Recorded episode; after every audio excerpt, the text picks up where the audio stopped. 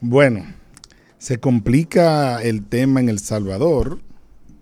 Hoy, ayer, salió Daniel Sobato, que es de la Fundación IDEA.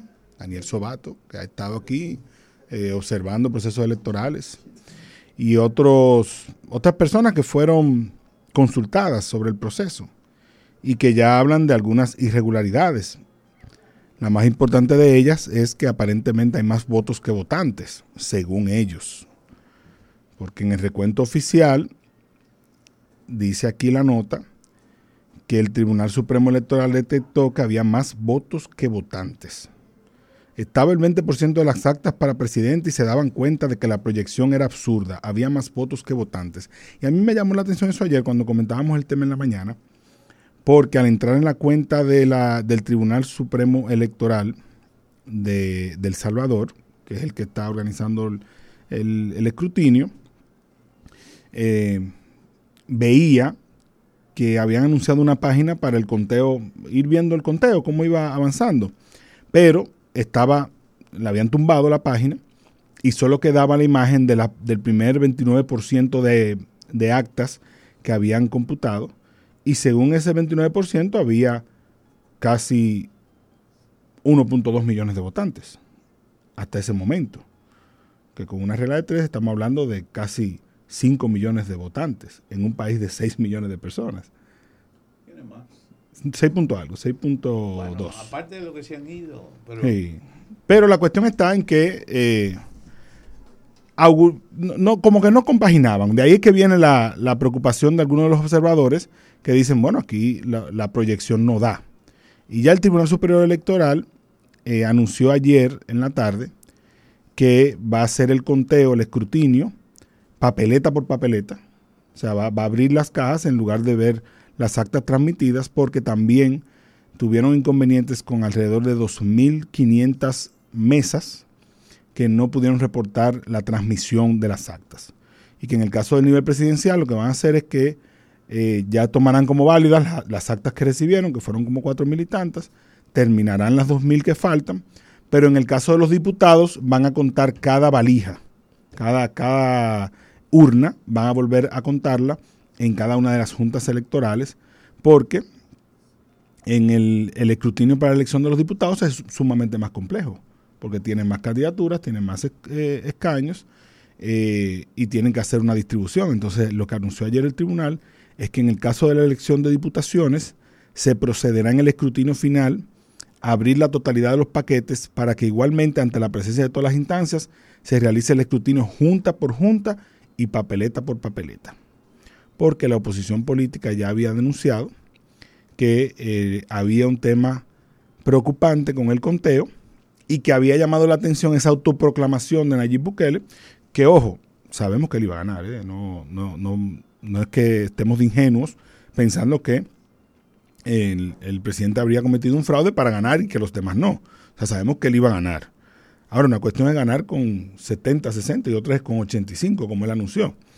Y también, que es la parte que quizás le preocupa más a la oposición, es que él haya proclamado que 58 de 60 diputados son de su partido y ganaron. Cuando ahora el Tribunal Supremo anuncia el, conteo de cada una de las valijas, de cada una de las urnas, para determinar eso. O sea que puede que sean los 60, como puede que sean menos de los que anunció el presidente Bukele. Pero definitivamente comienza una etapa compleja para El Salvador, porque lo que presentó ayer y antes de ayer, la forma como se presentó Nayib Bukele, es, eh, ha llamado mucho la atención de algunos eh, expertos internacionales y también de la oposición.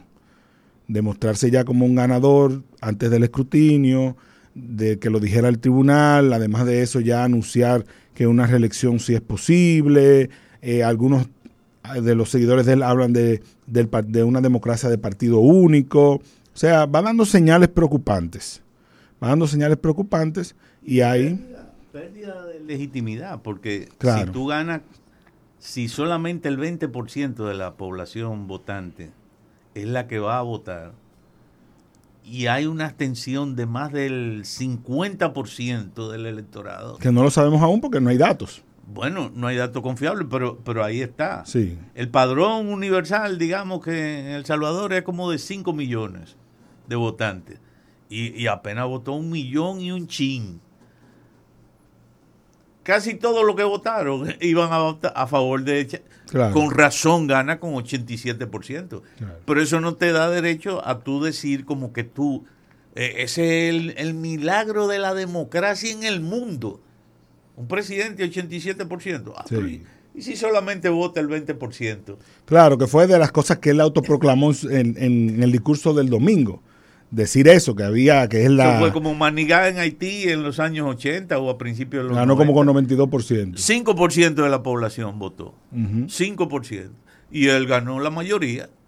Pero imagínate, 5% no es un gobierno legítimo, aunque haya sido fruto de unas elecciones aunque las elecciones hayan sido pulcras, 5% de la población votante te puede dar el 90% a tu favor, pero eso no es un gobierno legítimo ante una población que normalmente es... Porque el padrón electoral a veces es como el 60% de la población. Total. Claro, porque los menores de edad no pueden votar.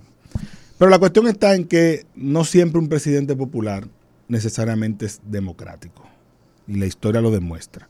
Entonces, Nayib Bukele se juega en estos cinco años ese, esa posibilidad de si termina siendo un presidente verdaderamente democrático o si su gran popularidad, que está ahí, que la reconocemos, lo lleva a una deriva eh, poco democrática y lo convierte en un personaje como los que ya hemos conocido en nuestra América Latina.